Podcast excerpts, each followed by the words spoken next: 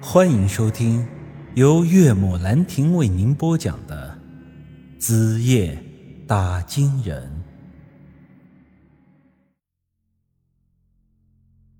把这三个偷猎者摆平之后啊，姬姐帮我简单处理了一下肩上的伤。考虑到干尸的爪子可能有尸毒，她帮我在伤口上敷了一些老糯米。然后啊，我们便继续的赶路了。之后的一段路程倒是比较平稳，并没有再遇到什么情况。几个小时之后，昔日里拉下起了小雨，这西边的天空泛起一片火红。此刻啊，已经是到了黄昏时分。昔日里拉的温度本来就要比外头低很多。这时太阳落山，加之下雨的缘故，就更是的冷了。我们走的累了，大口的喘着气，呼出来的都是一阵阵的白雾。要知道，按这时间来算的话，现在可正是盛夏的时节。昔日里拉反常的天气，或许也是其他动植物无法在这里生存的一个重要原因。我们本来是想着一鼓作气的找到这神仙洞，但走了几个小时，这时候都已经累了，加之雨是越下越大，再这么走下去啊，肯定是要出问题的。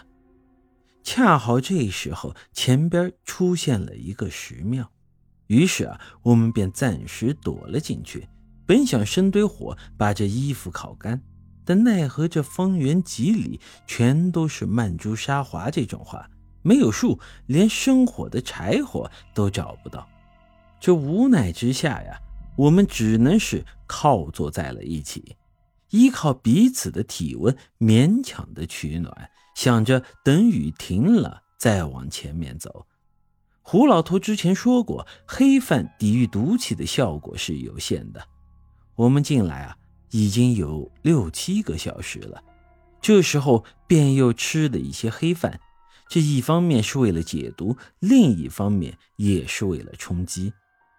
我们躲雨的这个地方虽然是个石庙，但这里头啊并没有供奉任何的佛像。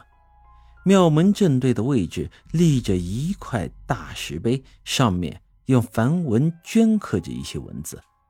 我想着在这里躲雨，闲着也是闲着，便让懂得梵文的扎克杰给我们念念这石碑上刻的到底是什么内容。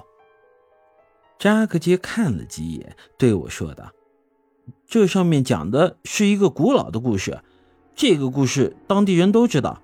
宇哥，也就是我之前跟你们说过的那个关于草原先祖抵御外部入侵的故事。”我想了想，说道：“就是那个三百个被砍了脑袋的战士。”扎克杰点点头。昔日里拉的恐怖传闻源于其中心处的藏尸洞，而这藏尸洞堆着的正是那三百个战士的无头死尸。相传，在三百年前，有一群南方人入侵了这里。在庄县以及北扎草原上是烧杀抢掠，这些个草原人的先祖非常的淳朴，平时啊就只是放牧生活，根本没有抵御外敌的能力。但这老话说得好啊，兔子被逼急了还会咬人呢。后来这些个南方来的侵略者实在是做的太过分了一些。导致这些当地的牧民自发的组织到了一起，凑成了一个三百人的队伍。这个队伍用农具作为武器，开始了抗争。虽说最后还是失败了，但是他们英勇抗击外敌的行为，一直是广受后人的称赞。这三百战士的故事啊，在庄县和北家草原，基本上是男女老少都知道的。不过啊，我在之前第一次听扎克杰跟我说这故事的时候，就产生了一些个疑虑。这第一嘛，故事中所说的侵略者是一群南方的外来人，这群人数量不多，但靠着精良的武器征服了当地人。故事中只说了这群人是来自南方，并没有具体说他们到底是什么人。结合当时的历史背景来看，三百年前大概是中原大明王朝的后期了。前文中也讲过，那时候的大明快要亡朝了，可谓是自身难保。如此条件下，他们连自己都照顾不好，不可能闲着蛋疼再入侵这北方的小地方啊。所以啊，这些个来自南方的入侵者很可能不是中原明朝的正规军。那他们到底是什么人？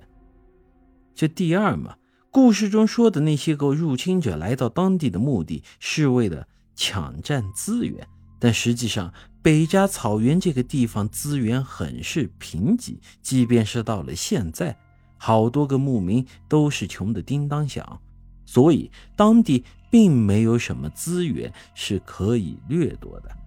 另外啊，这个地方还十分的偏僻，可以说是与世隔绝。即便是社会发展到今天，这里修了通往外面的公路，但我们之前坐长途车都还是颠簸了好几天才能从这外头进来。而在交通不发达的古代，这些个入侵者要来这里，势必是会付出很大代价的。如此，他们的付出与收获根本不成正比。所以，掠夺资源这个说法也是有问题的。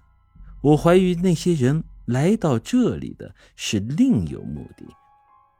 我们三人之中，只有我听过这个故事，姬姐和杨石是并不知道。所以这时扎克杰便又按照石碑上的内容跟他们讲了一遍。我挤在杨石和扎克杰中间，一边搓着手取暖，一边又把这故事给听了一遍。这时候我发现，这石碑上的故事比我之前所听的故事又多了一些细节。扎克杰讲到，三百战士奋起抵抗入侵者，最后全部战死。入侵者为了震慑当地的牧民，之后啊，把这些个战士的尸体集中在了一起，将他们的脑袋全都砍了下来。之后事情还不算完，由于这些战士反抗彻底激怒了入侵者的头目，最后啊。他找来了一个南方的法师，为这些战士的尸体举行了一场祭祀邪神的活动，试图以这种祭祀活动囚禁他们的灵魂，使其永世不得超生。本集已经播讲完毕，欢迎您的继续收听。